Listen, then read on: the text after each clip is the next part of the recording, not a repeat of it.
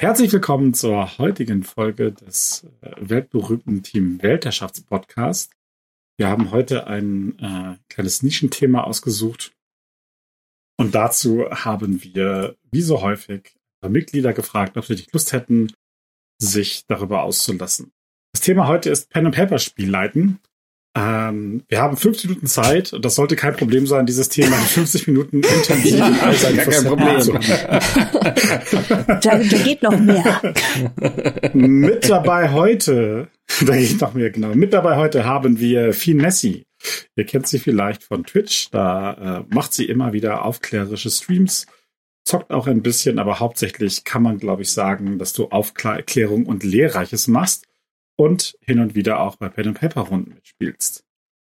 Wir haben Mikkel, den man vor allen Dingen deswegen kennt, weil er der zukünftige ESC-Host ist. er, hat auch ein paar, er hat auch ein paar Bücher geschrieben. Ja. Äh, das letzte, was äh, erschienen ist, äh, Eternity Online ist, glaube ich, der Name.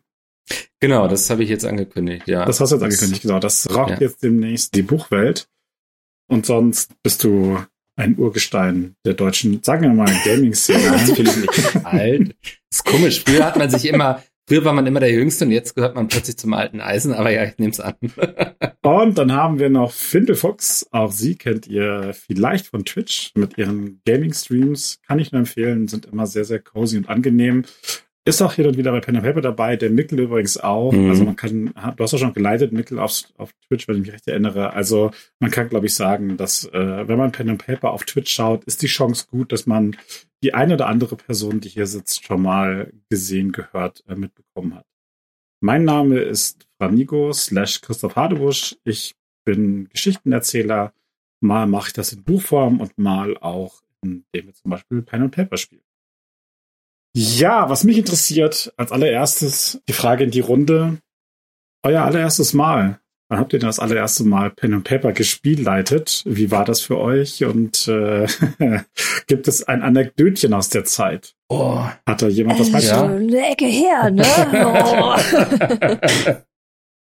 also, ich kann gerne mal anfangen. Ähm, ich glaube, ich war damals ungefähr 13 müsste ich gewesen sein. Wir saßen bei uns daheim im Keller mit Freunden haben Dungeons and Dragons gespielt und eigentlich wollte niemand nur Spielleiter sein, deswegen haben wir es immer so gemacht, äh, wir haben uns abgewechselt, also ich und ein Kumpel. Ähm, wir haben jeder einen eigenen Charakter auch gehabt für die Kampagne. Also der ist immer mitgelatscht quasi, aber wenn ich dann Spielleiter war, dann haben meine Kollegen den eher gespielt und halt vice versa.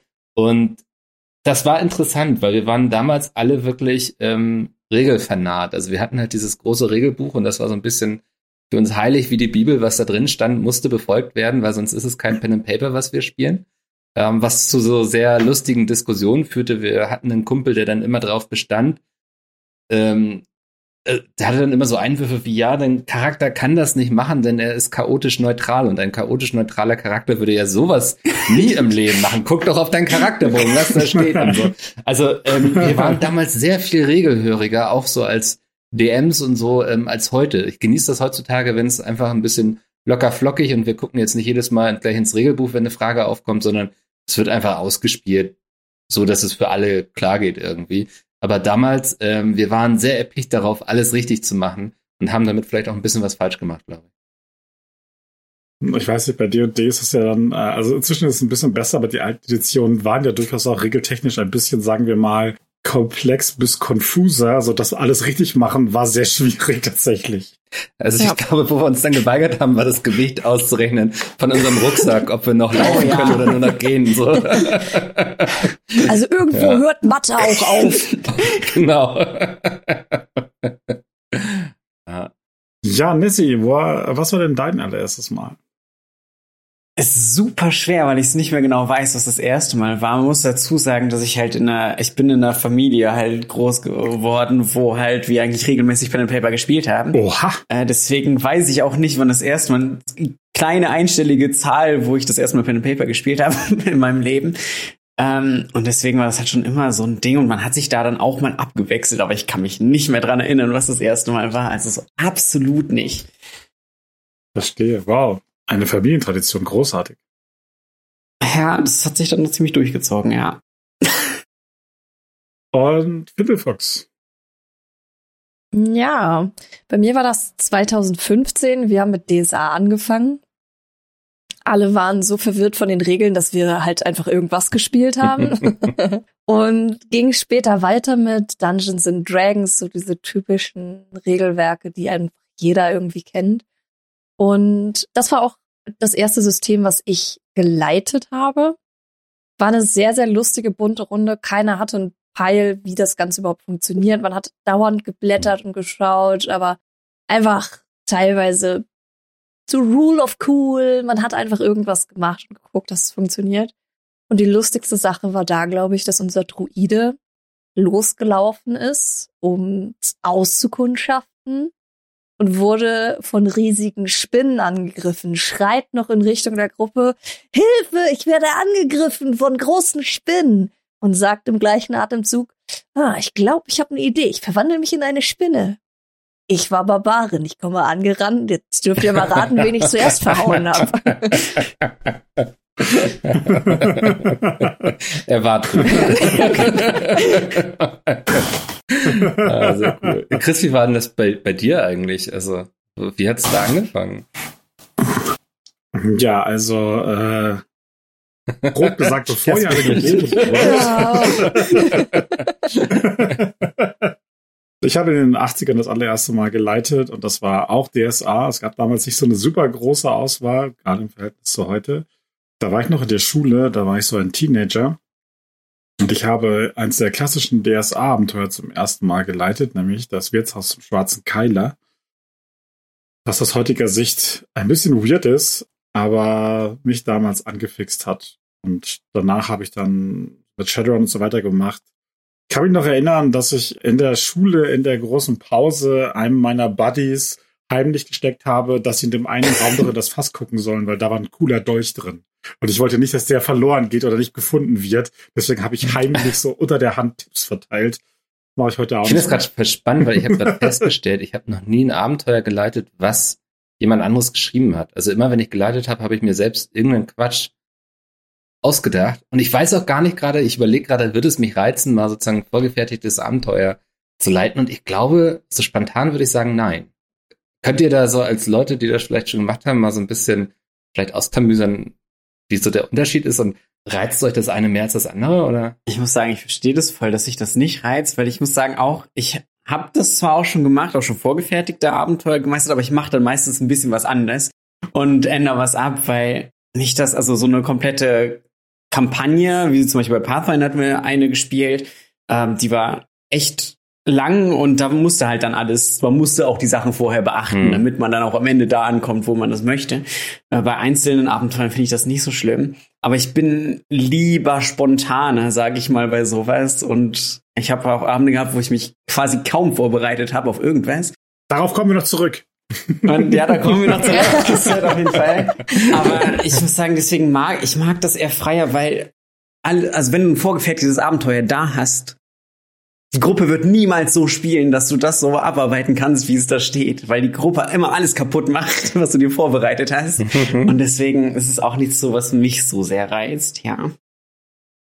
Ja, ich muss sagen, mir hat es tatsächlich damals geholfen. Also ich habe angefangen, eine Kampagne zu leiten, habe gemerkt, boah, scheiße, das ist irgendwie so viel, was ich beachten muss, was ich tun muss und äh, wie kriegen die dann die Hints oder die Beweise oder wie kriegen die das und das zusammen, dass ich dann erstmal geswitcht habe auf ein vorgefertigtes Abenteuer.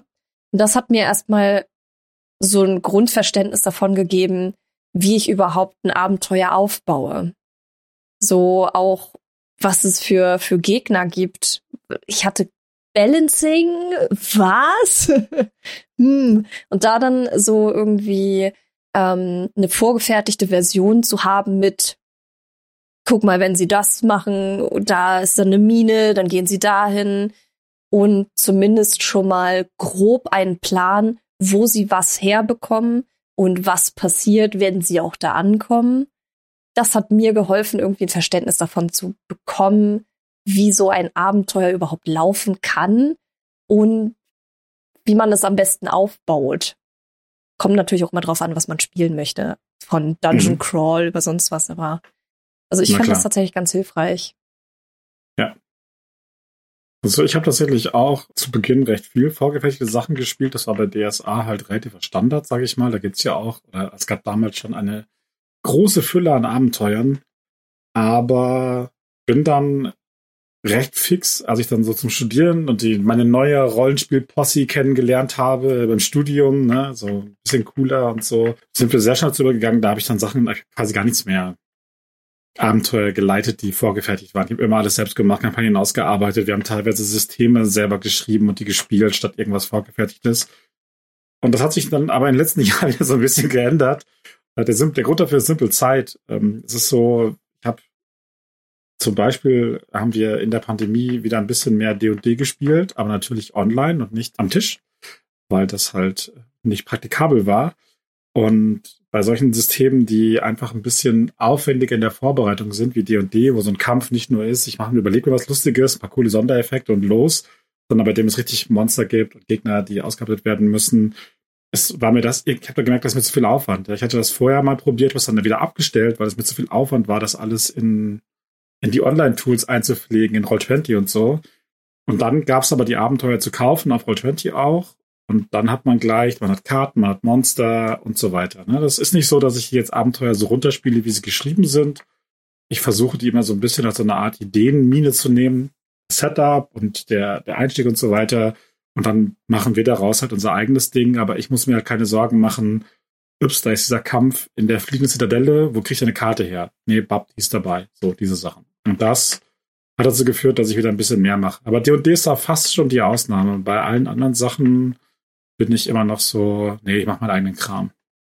Habt ihr schon mal Abenteuer geschrieben? Habt ihr schon mal Abenteuer geschrieben, die andere Leute geleitet nee, haben? Tatsächlich nicht. Nee, also, ich auch nicht. Ich glaube, wenn man auch meine Notizen für Abenteuer liest, so, da wird auch niemand draus klug und das, also wenn das eine halbe Seite füllt, dann bin ich schon froh, ne? Das ist, für mich gibt es halt so ein paar Stichpunkte, ein paar Encounter, wo ich weiß, so, die kann ich einstreuen, aber ich mache unglaublich viel dann on the fly und spontan und ähm, ich, Genau, also mhm. jetzt ist mein Problem ja auch dadurch, dass ich nie ein vorgefertigtes Abenteuer geleitet habe, weiß ich wahrscheinlich auch gar nicht, wie ich das schreiben müsste, damit jemand Drittes das versteht. Also, mhm. Ist komplex, ja, ist deutlich schwieriger als für sich selbst. Ja, weil man selber, wie Mikkel ja auch meinte, man selber hat ganz, ganz viel dazu ja auch noch im Kopf. Ne, also ich habe auch, wenn ich ein Abenteuer geschrieben habe, es könnte auch keine andere Person leiten, weil die Stichpunkte, die sind teilweise auch all over the place manchmal fällt einem noch irgendwas so, während gespielt wird, ein so, äh, das wäre voll geil. Ne? Oder die Spieler bringen einen drauf und so, ja, und hinter der Ecke, da lauert dann das und das. Und das so, ja, das ist eigentlich eine ziemlich gute Idee. So, und so ein Jetzt verrat doch nicht meinen Plot. Mensch, wie bist du denn darauf gekommen? Genau, ja. deswegen, also ich habe auch immer nur so grundlegend einen roten Faden da habe ich ein paar Stichpunkte zu und dann gucke ich, was die Gruppe macht und wie sie da hinkommen. Ähm, wenn sie komplett das Ufer verlassen, dann versuche ich sie wieder zurückzurudern, indem ich irgendwas einstreue. Aber das ist auch, wie Mikkel sagt, einfach so on the fly und sehr spontan. Es ist ja auch so, du kannst ein komplettes Abenteuer planen, richtig ausgearbeitet und die Gruppe wird nichts davon tun, was du irgendwie vorbereitet hast, mhm. aber stellen den Esel irgendwo mitten auf die Straße und die sind da Stunden mit beschäftigt. So. Deswegen, ja. das funktioniert ja halt wirklich. Gut. Aber deswegen, ich bin auch nicht so, dass ich meistens bereite ich gar nicht so viel vor, aber ich hatte eine Kampagne, die ich wirklich bis ins Detail ausgearbeitet habe. Also auch da habe ich dann so zwischen den wichtigen Punkten ein bisschen Freiraum gelassen und so. Aber das war wichtig, weil ich hatte, ich weiß nicht, warum ich das gemacht habe, ich würde das nie wieder tun, aber ähm, alle von allen mir quasi eine Hintergrundgeschichte schreiben lassen, von allen, die mitgespielt haben und habe dann quasi immer, wenn es ein neues Kapitel ging, eine kleine Story, also eine kleine Kurzgeschichte erzählt. Und dann ging es quasi in das Abenteuer. Und dafür, dass ich das halt konnte, die Sachen ausarbeiten mhm. konnte, brauchte ich ja so ein bisschen, ich sag mal, Wissen vorher. Mhm. Okay überlege gerade, ich muss gerade ein bisschen nachdenken, äh, wie das ist. Äh, ja, also tatsächlich, ich, hab, ich habe Abenteuer geschrieben und auch schon veröffentlicht, äh, verschiedensten Sachen. Ich weiß nicht, wie viele die gespielt wurden. Das, ich schreibe ja selten, ich schreibe selten Sachen zu großen Systemen wie D&D, sondern sind dann irgendwelche kleinen Sachen, die irgendwo erschienen sind. Aber ja, wenn man tatsächlich nicht nur für sich Sachen aufschreibt, sondern für andere Menschen, dass sie das übernehmen können, ist es eine ganz andere Art, das festzuhalten. Viel ausführlicher natürlich Man muss viel mehr von dem, was man für sich selber nur impliziert, muss man tatsächlich auf formulieren und hinschreiben. Finde ich gar nicht so einfach, tatsächlich ein Abenteuer zu schreiben, das andere spielen können. Für mich selber finde ich es eigentlich sehr simpel. Da habe ich inzwischen so viele auch schon gemacht, dass das kein Problem ist. Aber es ist eine gute Übung. Also es ist eine gute Übung, weil tatsächlich man so ein bisschen mehr in diesen Gedanken kommt, was macht denn so ein Abenteuer aus und so. Ne? Also es hat auch so ein bisschen was, ich muss ganz kurz erzählen, der Finessi hatte gerade erzählt, er hat so ein Pathfinder Adventure Path gespielt, ne? Genau. Das haben wir, das haben wir früher auch gemacht, hat mir jemand geleitet und tatsächlich ist, ist mir da aufgefallen, dass die Gruppen dann so eine Art Social Contract haben. Mhm. Wir halten uns an das Abenteuer, ne? So, das ist, ich habe damals sehr viel in den Pathfinder-Foren gelesen und die Leute haben eine ganz andere Art, das zu spielen. Die, die folgen halt dieser Story so, wie sie vorgegeben ist. Während das ist meine persönliche Erfahrung mit euch, würde ich Was sagen. Das denn jetzt für auch sein Ihr seid sehr kreativ. War ja. das so ein bisschen eure Sorge? Sorry, Mikkel, was mhm. du sagen? Nee, ich wollte gerade fragen, ähm, äh, also die letzten Male, als ich geleitet habe, war tatsächlich online für Twitch irgendwie. Ähm, also ich habe lange nicht mehr in der privaten Runde geleitet. Jetzt um Weihnachten steht das auf jeden Fall mal wieder auf dem Programm, da freue ich mich schon sehr drauf. Aber leitet es sich anders, als wenn ihr, ich sag mal, für Freunde leitet oder für andere Streamende? Also ich sag total. Total. Der Unterschied ist enorm. Yes. Weil auf der einen Seite, wenn du zusammen am Tisch sitzt, du machst so viel Blödsinn. Also so habe ich das zumindest kennengelernt. Die Leute machen so viel Blödsinn. Ich meine, wir machen auch viel Blödsinn, auch in den Online-Runden. Aber man guckt immer, dass es zügig vorangeht, dass es nicht irgendwie mhm. stagniert und da dass man im Plot vorankommt, dass irgendwas passiert. Ich habe in meiner Kampagnengruppe, die haben drei Stunden geroleplayed, wie sie eine Sightseeing-Tour machen. Es war großartig. es war kompletter Blödsinn. Ich habe die einfach machen lassen. Und es war als, als Spielleiterin total toll, das so zu sehen, dass die so kreativ werden. Aber sowas bringst du meistens in Online-Runden nicht ne, dass du die Leute einfach drei Stunden lang machen lässt, was sie wollen. Ne? Das ist ein ganz anderes Feeling und ein ganz anderes Pacing. Wie heißt das im Deutschen? Eine ganz andere Geschwindigkeit. Geschwindigkeit. Genau, eine ganz andere Spielgeschwindigkeit. Zumindest bisher das Gefühl. Kann ja auch sein, dass ihr da andere Erfahrungen habt. Nein, würde ich unterstreichen. Ne?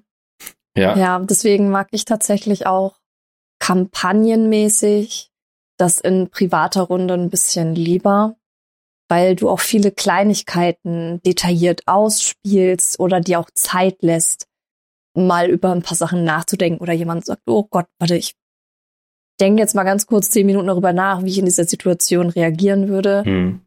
Sowas fällt oft online weg. Mhm.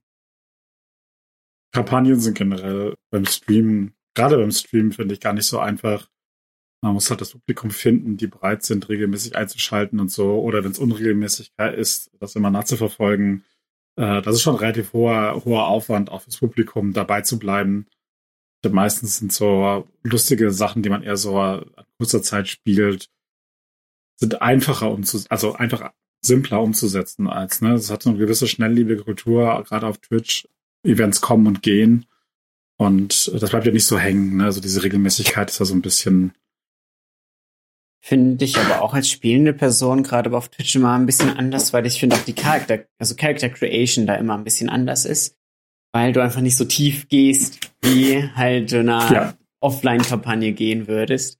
Aber weil es halt keinen Sinn macht, weil niemand irgendwie die Sachen rausfinden würde in der Zeit. Deswegen ist es immer, ich mache auch immer nur so, so kleine Gadgets, die irgendwie die Charaktere haben das irgendwie rausschickt und ja, das ist tatsächlich, das schreibe ich meistens bei diesen One-Shots, die wir jetzt äh, in letzter Zeit sehr viel gespielt haben, auch vorher immer, schreibt mir gerne Charakter, Background, aber wir spielen drei Stunden, erwartet nicht, dass jeder jetzt eine halbe Stunde bekommt, weil dann, äh, also ich kann das versuchen einzubinden, wenn es geht, aber es ist mehr so für sich selbst für den Charakter eigentlich, weil das in der kurzen Zeit einfach nicht darstellbar ist. Habt ihr denn, als ihr angefangen habt oder in der, in der Anfangsphase, was war so eure größte Sorge? Hattet ihr irgendwelche irgendwelche Ehrfurcht vor dem Spiel leiten, irgendwelche Sorgen, die ihr euch gemacht habt? Und waren die berechtigt? Oder habt ihr damit umzugehen? Oder war es einfach so, es hat sich erwiesen, es war einfach unberechtigt? Also, ich hatte am Anfang auf jeden Fall Angst vor so, so Dead Ends, sage ich mal. Also so, dass die Spielenden an eine Stelle kommen, wo ich nicht mehr weiter weiß, was ich denen jetzt irgendwie erzählen soll, um wieder zum Bogen zu kommen. Und ich glaube, früher war das auch so ein bisschen berechtigt, die Angst, einfach weil ich noch nicht so erfahren war im Geschichten erzählen und improvisieren. Irgendwie Pen and Paper, egal ob als Spielender oder als Spielleiter, ist für mich ganz viel improvisieren irgendwie. Und ich glaube, das lag mir früher noch nicht. Früher hatte ich noch mehr so dieses, okay, das ist die Story und das müssen wir jetzt irgendwie einhalten. Und wenn die Spielenden das nicht machen, dann sorge ich aber dafür, dass sie das machen. Und ähm, da musste ich lernen, so ein bisschen die Zügel aus der Hand zu geben und darauf die mal machen zu lassen und dann aber auch auf mich zu vertrauen, dass ich sie immer wieder eingefangen bekomme und dann auf die richtigen Bahnen leite. Und das war früher auf jeden Fall, war ich darin nicht so gut und ich glaube, dass mittlerweile kann ich das ganz gut, auch weil ich mir das bei anderen Leuten, die viel Spielleitung machen, abgeguckt habe. Ich hatte, glaube ich, so voll ein Problem einmal beim, wie stark müssen jetzt die Gegner sein, damit ich nicht direkt alle töte, aber trotzdem irgendwie eine Herausforderung ist. So, oh Gott, das fand ja. ich anfangs sehr, sehr schwierig. Ich weiß, bei, äh, wir hatten auch angefangen mit Dungeon Dragons, dann zu DSA und Co. Und ich weiß, dass bei Pathfinder ein relativ gutes System dafür gab, wie man das ausrechnet. Ähm, aber auch da ist es dann nicht, hm. das, also es gibt die Option, das gut auszurechnen, aber es das heißt nicht, dass es immer stimmt. Also, die kannst halt irgendwie 50 Goblins auf eine, weiß nicht, Heldengrad oder Level 8er Truppe schicken, aber die Goblins haben keine Chance, egal ob das vom Rechnen her funktioniert oder nicht. So. Ja. Um, ähm, deswegen, das fand ich immer schwierig und ich hatte wirklich immer schwierig, dass Schwierigkeiten ganz am Anfang die wichtigen Plotpoints zu verbinden und dass das dazwischen nicht langweilig wird. Das hatte ich immer eine große Sorge stellt sich raus, wenn man halt eine coole Gruppe hat und so, die das halt auch ausspielen und verschiedenste Sachen ausspielen, ist das gar kein Problem. So, aber trotzdem die Sorge anfangs hatte ich auf jeden Fall, ja. Ich kann mal erzählen, ich habe meine komplette Gruppe mhm. gewiped auszusehen. ähm, Wer nicht, ja. Wer nicht. Das war auch Dungeons and Dragons, äh, ist jetzt glaube ich auch schon so fünf oder sechs Jahre her.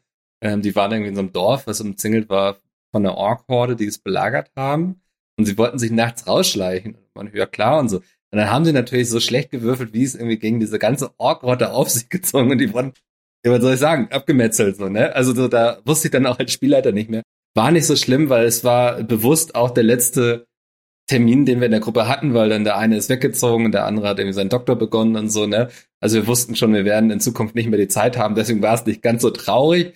Aber ich hätte mir für die Gruppe gewünscht, dass es nicht so traurig endet, vielleicht. Also. aus, aus Versehen gewollt. Oh nein, ihr wollt also wegziehen und Doktor machen, ja? Eure Charaktere sind tot. Ja. ja. Nee, bei mir war es auch so ein, so ein Spiel aus diesen zwei Sachen. Einmal das, oh mein Gott, setze ich da jetzt einen zu starken Gegner hin und zu lernen, dass man auch on the fly das noch ändern kann weil Kämpfe haben auch sehr, sehr, sehr viel mit Würfelglück zu tun. Wir hatten einen Kampf und wir hatten, wir, wir haben am Tisch gespielt. Und wir hatten einen Wochen, also eine Wochenendsession, da haben wir Samstag, Sonntag gespielt.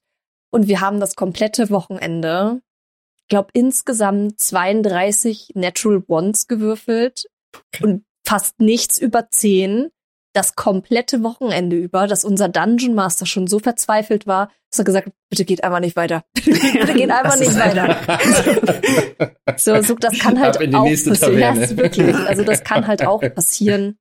Und da ist es das, was Mikkel gesagt hat, da hilft es ungemein, einfach zu lernen, zu improvisieren.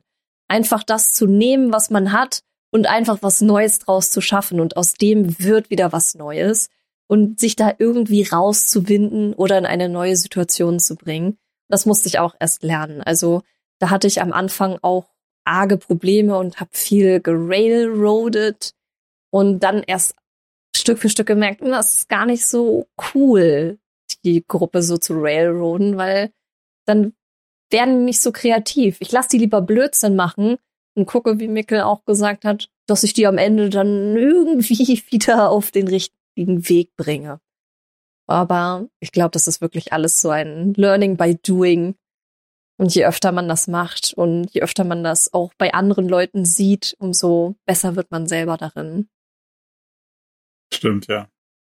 kann mich ehrlich gesagt, ich habe zwar die Frage gestellt, aber ich kann mich nicht mehr so genau daran erinnern, was ich damals, damals hat man das, ich habe das irgendwie so gemacht halt, ohne jetzt groß Dinge zu tun. Es gab ja auch noch nicht die Möglichkeit, sich zu vernetzen und auszutauschen in dem Maß, wie es heute möglich ist. Aber mit der mit Learning by Doing, das war einfach so. Ich habe auch Kampagnen vor die Wand gefahren oder Gruppen umgebracht oder keine Ahnung, ein One-Shot schlecht konzipiert. Ich habe Abenteuer so gehabt, dass es die Auflösung nicht funktionierte. Also Kram, das lernt man natürlich irgendwann. Heutzutage wäre ich da viel cooler, dann würde ich halt überlegen, dann macht man es halt irgendwie anders oder ne, man, man schreibt im Kopf on the fly um. Damals war es dann ja. eine Katastrophe. Ja, Leute Rätsel. Ja, Rätsel. Ja. ja. Aber ich muss halt auch nochmal mit dem, mit dem Würfelglück, es ist auch so, so eine Sache, ne? das kann ja, du kannst so ein Pech haben, du kannst auch so ein Glück haben und so wichtige Kämpfe. Ja. Zum Beispiel hatten wir einen Endboss-Kampf, so mit einem super mächtigen, irgendwas Zauberer, aber einer hatte halt, also der hatte dann irgendwann im Laufe des Kampfes halt so eine Schlaufe um den Fuß und das war oben auf einem Turm und dann hat halt irgendjemand aus der Gruppe so ein Zepter gehabt des Zufalls und das hat irgendwas dahin beschworen. Und dann hat er halt in die Schlaufe von dem seinen Elefanten beschworen, weil er gut gewürfelt hatte dann war der halt tot. So, so mit einem, auf einem Schlag ist er dem Tor runtergefallen und dann war es das. So, und ja. ja, für so ein Ende von der Kampagne halt doch ein bisschen ernüchternd, aber ja. ich, ich weiß nicht. Immerhin, das sind so Enden, an die man sich ja. auch lange Zeit ja. noch erinnert. Weißt du, der klassische, es war ein harter Kampf, wir mussten heilen, am Ende haben wir gesiegt, gibt's immer, aber weißt du noch, der Elefant, daran werdet ihr auch in 30 Jahren noch denken. Der Elefant in der Schlaufe, weißt du noch? Ja. Ah, ja. Ihr habt ja alle, alle gesagt, dass ihr äh, auch schon verschiedene Systeme gespielt habt. Ähm, wie ist das so für euch? Wonach sucht ihr das aus? Also, was, was ihr spielt, welches Setting, welches System? Ähm, habt ihr eure, eure Lieblinge, die ihr immer wieder spielt? Oder versucht ihr Kirche den Garten einfach mal also, Dinge auszuprobieren? Das war tatsächlich bei mir so, dass es viele halt anfangs hervorgegeben durch Familie. Wir hatten angefangen mit Dungeon Dragons und DSA. Ähm, DSA mochte ich nie so vom System her irgendwie. Das war, war nicht so meins. Und ja, was? 3 mit 20 Würfeln, dann zusammenrechnen, die, die Punkte verteilen. Super toll. Ja, ja, ist es noch, ja.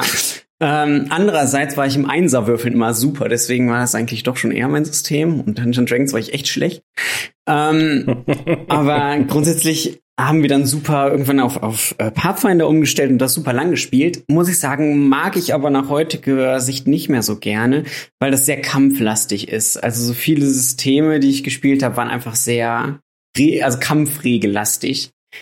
Und das ist irgendwie nicht mehr so meins. Ich hatte mir irgendwann Savage Worlds geholt.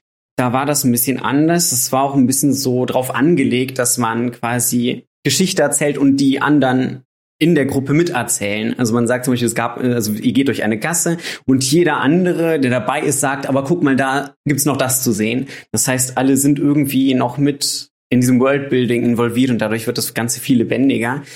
Und das mag ich ganz gern und das ist auch so, dass die Leute nur drei Lebenspunkte haben. Das heißt, wenn du in eine gefährliche Situation kommst, kann es sein, dass du auch mal direkt stirbst und nicht, du hast deine 100 Lebenspunkte und kämpfst drei Stunden und stehst halt immer noch.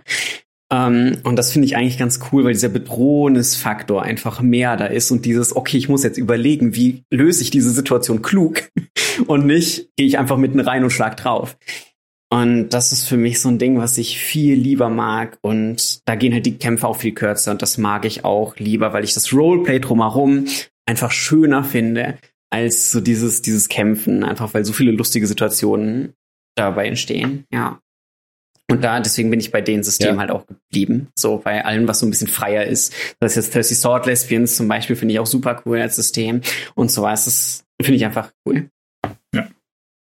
Ich glaube, da kann ich mich direkt ja. anschließen. Also ich habe ja auch mit D&D angefangen, wo du dann, ne, wer hat Initiative, wer steht wo und wenn du dahinter stehst, dann darfst du noch irgendwie einen extra Würfel nehmen und so. Brauche ich alles nicht mehr. Eigentlich so Regelsystem umso simpler, umso besser. Ähm, ich brauch, wie gesagt, ich will gar nicht wissen, wer wo steht oder so. Das lasse ich mir gern durch die Spielleitung irgendwie erzählen. Ähm, und für mich gewinnt eher das Setting am Ende des Tages. Also das reizt mich dann. Wir hatten ja zum Beispiel auf der Leipziger Buchmesse die Schwarze Katze gespielt. Ähm, ich glaube, da hast du die Regeln auch ein bisschen eingedampft. ja. Minimal ja, aber das, das reizt mich dann halt immer, ne? wenn ich da irgendwie ein Setting habe, was ich cool finde, wo ich glaube, okay, das könnte Spaß machen, in der Welt zu spielen. Und dann komme bitte nicht mit allzu viel Regeln, wo ich irgendwie erstmal ein Buch lesen muss, um das zu verstehen oder vorgebe es zu verstehen und es eigentlich noch nicht verstanden habe, aber mich trotzdem in die Session setze. Du hast es nur mitgespielt, weil du uns alle mit Katzenohren sehen wolltest. War halt großartig, auch wenn Markus Heinz sich geweigert hat. Aber das kriegen wir noch hin. ja, ich glaube, bei mir ist es ähnlich. Und ich glaube, das geht aber auch so Hand in Hand, mit dem man lernt, einfach viel freier zu erzählen und auf Dinge einzugehen. Bei mir hat es am Anfang geholfen, mehr Regeln zu haben, an die ich mich halten oder an denen ich mhm. mich orientieren konnte da hätte ich, da wäre ich aufgeschmissen gewesen, wenn ich hätte improvisieren müssen.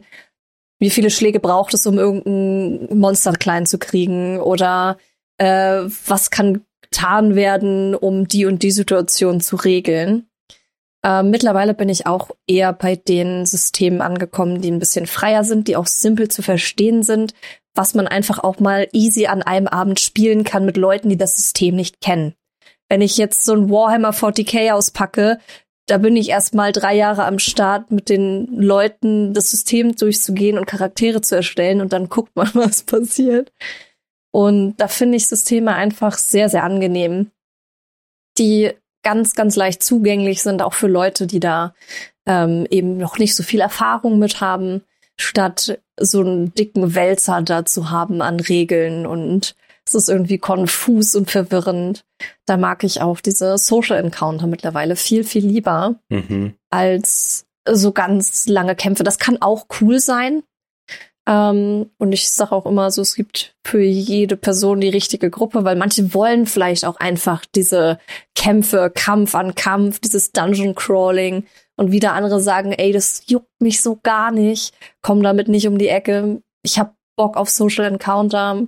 Ne, und da, wie, wie Mickel auch sagte, ist das Setting für mich auch ausschlaggebend und daraus dann irgendwie was zu machen oder zu gucken, welches System nehme ich, um das irgendwie settingübergreifend zu nutzen. Hm.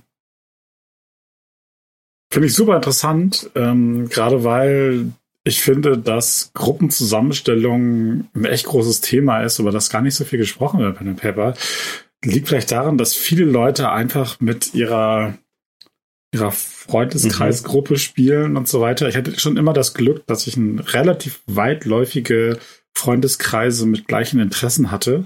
Äh, und immer, wenn ich umgezogen bin, die sich quasi noch erweitert haben, weil ich Leute kennengelernt habe. Und durch das Streamen habe ich in den letzten Jahren mit echt vielen verschiedenen Leuten gespielt. Ich habe das mal so aus Spaß durchgezählt und es waren halt irgendwie also wirklich so mehrere Dutzend unterschiedliche Personen, mit denen ich im Jahr gespielt habe. Und ich habe schon gemerkt, dass das Zusammenstellen der Gruppe oder wie es zusammengestellt ist, einen, einen echt großen Anteil darauf hat, wie es funktioniert. Wie ist das bei euch, wenn ihr das macht? Spielt ihr eher einfach, das sind meine, meine Freunde, Freundinnen, mit denen ich seit 20 Jahren zusammen spiele? Oder ähm, macht ihr nicht sowas wie überlegt ihr, wie ihr eine Gruppe aufbaut, dass dass das, was ihr euch dann vorstellt, was passiert, auch für die interessant ist. Ne? Mehr, mehr Kampf oder mehr Social oder was auch immer. War bisher immer komplett random. Also so, so hat sich das bei mir auch meistens ergeben. Irgendwelche Leute haben gesagt, sie haben Bock, Pen and Paper zu spielen und dann hat man vielleicht noch gesprochen, welches System oder worauf die Leute denn Lust haben, aber dann hat man losgespielt. Ich glaube, das ist eben so das, was du sagst, Chris. Ne? Also, also man spielt halt mit einem Freundeskreis irgendwie und da wird gar nicht im Vorfeld so sehr drauf geachtet, was denn deren Vorlieben ist. Also haben wir nie drüber geredet eigentlich, ja. Ja, ich habe eine Zeit lang über Social Media Plattformen immer mal einen Aufruf gemacht, weil ich richtig, richtig Bock hatte, Pen and Paper zu leiten. Und da habe ich das immer so gemacht, dass ich, wenn ich meistens so vier SpielerInnen gesucht habe, das ist für mich einfach die perfekte Größe an Gruppe, ähm, dass äh, mhm. eine gute Dynamik entsteht. Ähm, da habe ich immer geschaut, dass ich zwei Leute dabei habe, von denen ich schon einen groben Plan habe, wie sie so drauf sind und wie sie spielen. Dass ich weiß, okay, auf zwei Leute kann ich mich verlassen, die das Ganze auch vielleicht ein bisschen vorantreiben. Und habe auch gerne dann mal zwei Leute mitgenommen, die ich zum Beispiel gar nicht kannte, die gesagt haben, oh, ich hätte so Bock auf Pen and Paper, weil dann war ich auf der einen Seite safe, weil ich wusste, okay, ich habe zwei Leute, die sind schon erfahren, da weiß ich, wie die spielen die ziehen die vielleicht auch so ein bisschen mit, wenn die ein bisschen schüchterner sind. Weil ich habe auch einmal den Fehler gemacht, da habe ich nur Leute mitgenommen, die ich nicht kannte. Und das war, das waren komplette Einzelgänger. So haben die auch gespielt. Hm. Und ich, ich war am Ende so so äh, verloren da irgendwie in diesem Abenteuer als Spielleitung, dass ich das mache ich aber nie wieder. Also da habe ich lieber Leute am Start, ja. da weiß ich, okay, die funktionieren auch gut zusammen, ähm, werf auch mal immer mal wieder so ein bisschen durcheinander, aber da ein Gefühl für zu haben, wer wie irgendwie ne, auch so die spielerischen Vorlieben hat, ähm, da zu gucken, ob das irgendwie harmoniert, weil dann weiß man, okay, das ist ein Selbstläufer, da brauche ich vielleicht auch als Spielleitung gar nicht so viel machen, weil die schon so viel miteinander interagieren. Ja, ja, bei mir war das auch so, dass sich das eigentlich nur entwickelt hat, einfach aus, aus Nähe. Man kannte die Leute und äh, es gibt irgendwie nicht so viele Menschen in meiner Nähe, die das spielen. Bis jetzt auf Twitch irgendwie scheinbar. Ähm, aber vorher war das halt nicht so ein Ding und deswegen, aber dadurch, dass wir halt irgendwie mit der Gruppe so oft gespielt haben und so regelmäßig auch, ähm, da wusste man halt trotzdem irgendwann so ein bisschen, wer welche Vorlieben hat. Und dann konnte man auch ein Abenteuer oder eine Abenteuerreihe so gestalten, dass irgendwie jeder was davon hat und jeder eine Stelle hat, die er irgendwie speziell mag und dass sich nichts zu lange zieht. Aber ansonsten ja. Hm. Ich glaube, wenn man die Twitch-Streams schaut, die so stattfinden, also gerade die wir so machen, da würde man sich glauben, aber ich komme eigentlich aus der Wargaming-Ecke und ich oh. äh, habe früher sehr gerne sehr komplexe Kämpfe mit sehr vielen Karten und äh, Dingen gespielt. Das war für mich immer ein großer Spaß. Ähm, ist es auch heute noch, ich finde, das lässt sich super schlecht ähm, im Stream zeigen zum Beispiel. Das ist, wird da schnell sehr langweilig, weil man bei so einem Wargame zugucken, da muss man die Regeln sehr gut kennen, damit man versteht, was da passiert. Das ähm, haben wir bei D&D so ein bisschen gemacht, mit Karten gespielt, aber das geht sehr schnell in den Bereich, dass es dann selbst bei D&D dann irgendwie nischig wird, finde ich. Das mit den mit der Gruppe, die nur aus mürrischen Einzelgängern besteht, das hatte ich auch schon ein oder zwei Mal. Wenn man vorher nicht darüber redet, was für Charaktere gemacht werden, alle kommen an und sagen, mein Charakter ist so ein, so ein, so ein spricht nicht viel, mag keine Leute. Alle der mysteriöse Schurke. Du sitzt dann da so, oh, shit. ähm, ja. Da hilft ja so ein bisschen die, die Session Zero, ne, vorher mit den Leuten äh, zu kommunizieren, ob, ob man jetzt eine feste Session macht oder ob man das irgendwie Chat oder sonst wo macht. Wie handhabt ihr das? Benutzt ihr Session Zeros äh, oder verlasst ihr euch darauf, dass es einen gewissen Social Contract gibt? Äh, benutzt ihr Safety Tools vielleicht sogar? Oder ist das für euch eher so, in den Runden, in denen ihr spielt, kennt man sich und kann damit äh, anders umgehen? Also das ist tatsächlich bei mir so mal so, mal so. Das kommt sehr darauf an, was ich vorhab. Wenn ich zum Beispiel sage, ich mache eine Kampagne, dann je nachdem, was für eine Kampagne ich mache, sage ich halt, okay, gebt mir bitte alle eure Charakterbögen oder spricht euch gerne ab, sagt gerne, ob ihr euch kennt oder kennt ihr euch noch nicht. Ähm, und Co., das finde ich dann schon ganz cool. Dann bei anderen Abenteuern finde ich es wieder sinnvoll, je nachdem zum Beispiel, man ist zum Beispiel auf einer Crew oder sowas, dann ist es vielleicht schon sinnvoll, sich mal zusammengesetzt zu haben und darüber zu reden, weil man sich ja eh schon kennt. Ähm, das finde ich dann sinnvoll, aber es gibt auch welche, wo ich dann einfach sage, ja, macht und dann machen wir einfach ein Abenteuer. Also es ist super situationsbedingt. Ja, bei mir ist es auch wie bei Nessie. Also ich muss sagen, ich liebe eine Session Zero, wenn es so darum geht, ein Abenteuer zu spielen, wo die Charaktere sehr mit der Welt verwoben sind.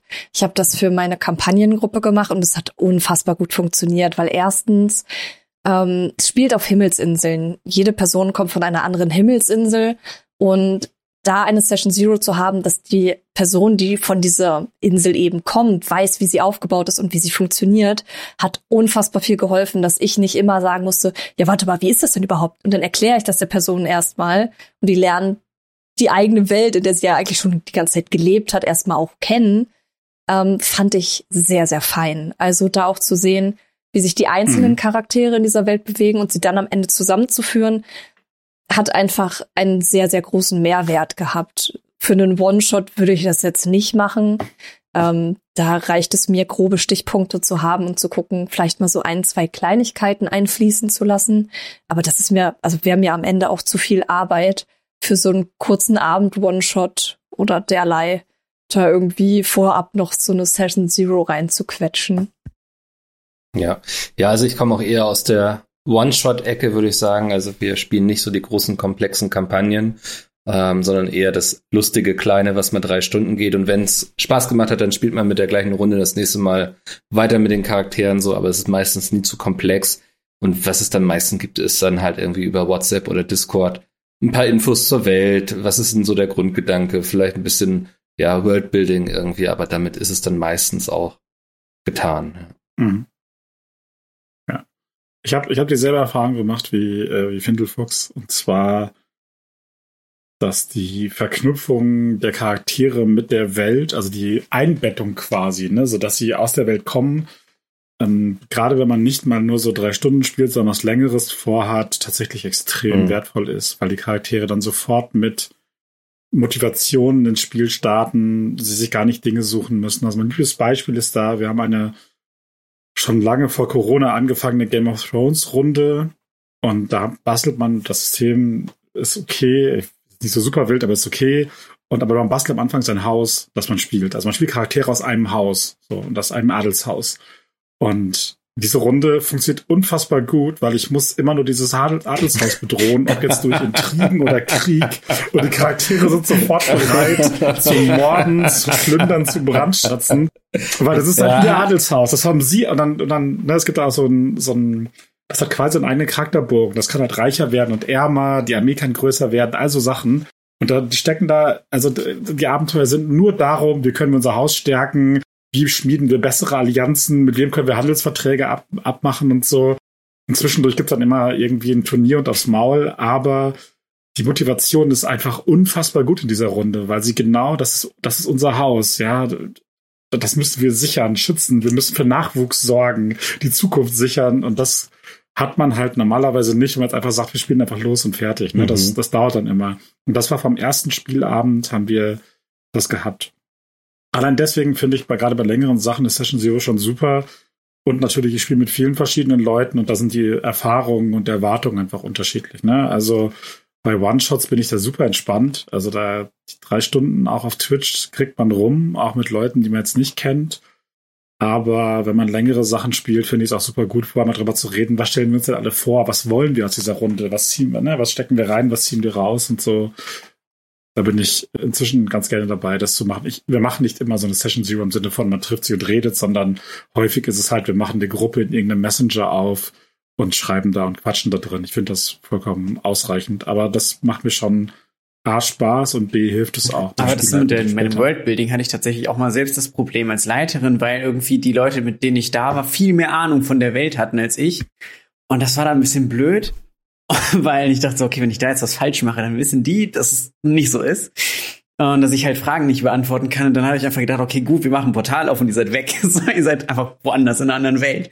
Und dann, dann passt das wieder. Und ja, deswegen, ich finde das mit dem Worldbuilding auch manchmal also gerade wenn es halt so vorgefechte Welten wie bei Pathfinder, weil das war Pathfinder und das ist so eine riesige, gigantische Welt mit so einem riesigen Hintergrund. Solarian. Ja, Richtig, und dann hast du da halt die Götter, die 10.000 verschiedene und ja, ja. hängst dann da und ist so, okay, jetzt muss ich alles über die Geschichte von Magnima wissen. ähm, so, und denkst du so, nee, man nicht machen. Und dann habe ich das einfach, so kann man das auch lösen. Ja, ich habe auch lange Pathfinder gespielt, aber es irgendwann dran gegeben, weil es mir einfach zu komplex wurde. Also die meisten Leute hatten nicht die Zeit, äh, sich die wirklich komplexen, es gab dann tausend Regelwerke und Hintergrundwerke mhm. und so mhm. weiter. Also wirklich tausend. Ich rede nicht, das ist fast nicht übertrieben. Das waren endlos viele äh, Bücher, die Paiso rausgebracht hat. Ich habe irgendwann gedacht, so, ich kann, ich kann nicht mehr mithalten. Ich kann einfach nicht mehr. Ich schaffe das zeitlich nicht mehr und bin inzwischen da auch so ganz stark abgekommen und bin viel mehr für so kleinere ähm, ja, mein wichtiges Thema, was auch nicht häufig besprochen wird, ist ähm, die Kommunikation nicht am Tisch und nicht, also nicht direkt am Tisch und nicht in, innerhalb der Runde, sondern vorher, nachher, zwischen den Sessions, äh, gerade wenn es vielleicht Probleme gibt in der, innerhalb der Runde oder ähm, wenn die Kampagne, wie Nessie gerade sagte, in eine neue Richtung geht, wie wichtig ist euch das? Also Mikkel, du musst kurz weghören, wenn du immer nur One-Shot spielst. Dann passiert das ja logischerweise nicht so viel, aber ja. ähm, wie wichtig ist euch das, äh, zwischen den Sessions oder zwischen Story-Arcs, Abenteuern, Feedback einzuholen, mit den Leuten zu quatschen und ähm, so dem, die, auf der Metaebene quasi zu kommunizieren? Mhm. Ich finde das tatsächlich unfassbar wichtig, weil gerade in, wie wir auch kurz angerissen hatten, Safety Tools, ich möchte wissen, womit fühlen sich meine SpielerInnen sicher und safe? Mit was für Themen kann ich sie vielleicht auch belasten, die für sie in Ordnung sind, auszuspielen und welche Themen eben nicht? Und ähm, da auch zwischendurch mal reinzuhören, hey, seid ihr okay, wenn es zum Beispiel schwerere Themen gab? Ähm, seid ihr in Ordnung? Oder auch zu sagen, hey, wir haben bei uns ein Safety Word, das ist Ringelpiez. Wenn jemand das sagt, dann ist einfach komplett mute, geht aus der Situation raus. Und wenn es in Ordnung ist, dann setzt man sich wieder zusammen, dann fragt man nochmal, hey, was war denn los? Also ist noch nicht dazu gekommen, aber alleine so ein Safety-Tool zu haben, finde ich unfassbar wichtig, weil wir sind alle unterschiedliche Menschen, wir haben unterschiedliche Werte und auch unterschiedliche Grenzen. Ähm, da eben ja ein Gespür dafür zu haben, womit fühlen sich meine SpielerInnen sicher und safe, was macht ihnen Spaß und auch vielleicht bestimmte Situationen zu besprechen, auch was wollen sie vielleicht auch für ihre Charaktere haben. Ähm, Gibt es da noch bestimmte Sachen, mhm. die sie cool fänden? Habe ich zum Beispiel nach einem Story Arc gemacht, hey, der, dein Character Art, ja, der ist jetzt rum, aber es heißt ja nicht, dass für dich nichts mehr passiert. So, ne, hast du vielleicht noch ein paar Sachen, die du dir wünschen würdest?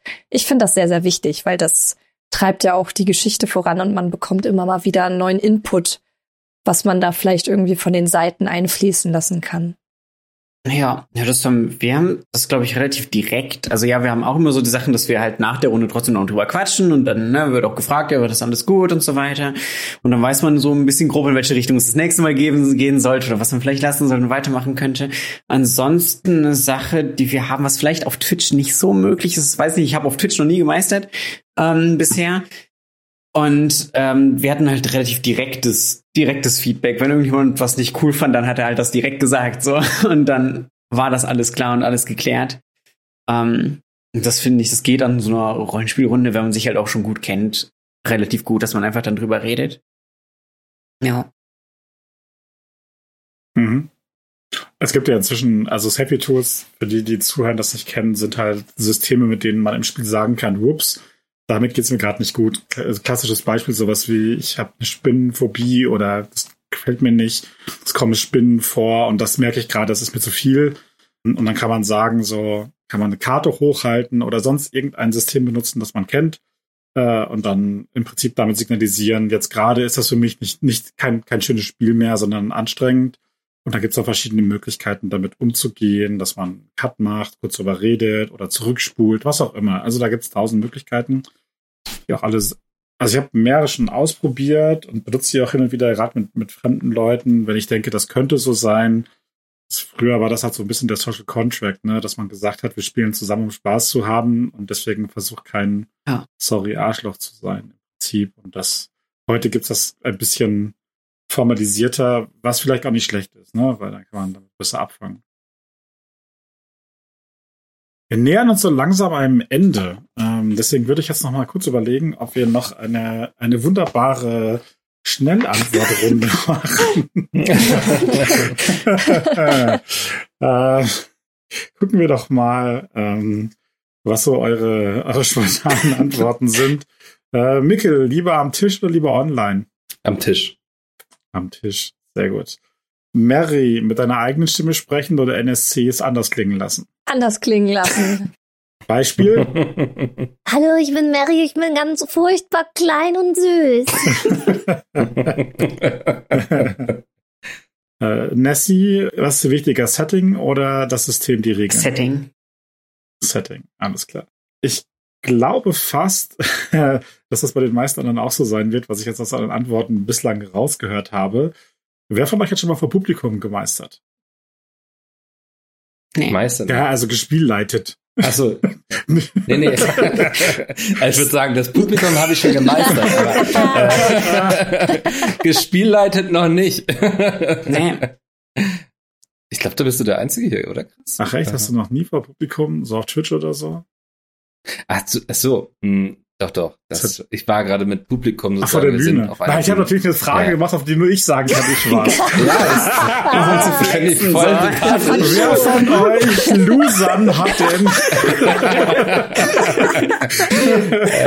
äh, in dem Fall habe ich dann auch schon äh, vor Publikum gemeistert. Okay, dann für dich nochmal die, die letzte Schnellrundenfrage. Ähm, was ist dir lieber, äh, ohne Publikum oder mit ja, schon mit. Ich mag das irgendwie, wenn man auch Reaktionen mhm. bekommt und so. Und jetzt vielleicht auch noch mal der, der Übergang zum Live-Publikum, also auf einer Bühne und so. Ich mag das auch das sehr gerne, wenn man auch halt auch für ein Publikum spielt oder halt meistert. Ähm, Finde ich sehr unterhaltsam. Yes, sehr gut. Ja, ich gucke auf den Timer. Sieht gut aus. Äh, ich würde sagen, hier können wir so langsam den Cut machen. Äh, vielen Dank an Mikkel Robran, an Finessi und an Findelfuchs. Wenn ihr das hier bis zum Ende gehört habt, schaut hier und da auf Social Media nach. Da gibt es auf jeden Fall Quality Roleplaying Content verschiedenster Art. Spielen in Runden mit, leiten Runden und machen allerlei Kram. Team Wetterschaft generell hat einen starken Pen-and-Paper-Bezug, gerade auf Twitch. Also äh, da könnt ihr euch auch mal informieren. Ich denke, der offizielle, die offiziellen Kanäle von Team Welterschaft informieren euch da gerne drüber. Also folgt denen überall, wo ihr könnt. Team Welterschaft, bitte folgen. und ja, und auch vielen Dank an äh, Christoph Hadebusch, aka Fanigo, der nicht nur äh, Spielrunden leitet, sondern auch den Podcast. ich komme aus der Haut nicht raus. Ähm, habt ihr noch, habt ihr noch so ein Gutzel für Leute, die vielleicht das erste Mal Spiel leiten wollen, sich nicht trauen, so einen, einen Rat, irgendeinen, was man so kurz zusammenfassen kann? Mickel? Lasst los von euren Vorstellungen. Hm, okay. Bindelfuchs? Einfach rein da. Einfach, einfach machen, gucken, was kommt bei rum und daraus wieder was Neues machen. Wunderbar. Und Finessi. Aber macht nicht so viele Pläne, weil eure SpielerInnen werden das eh zerstören, deswegen bringt es nichts. Ich finde, das ist ein schönes Schlusswort. Eure SpielerInnen werden sowieso alles zerstören. Damit wünschen wir euch ganz viele wunderbare Pen and Paper Sessions. Bleibt uns gewogen und bis bald hoffentlich irgendwo im Chat. Tschüss. Ciao. Ciao, ciao.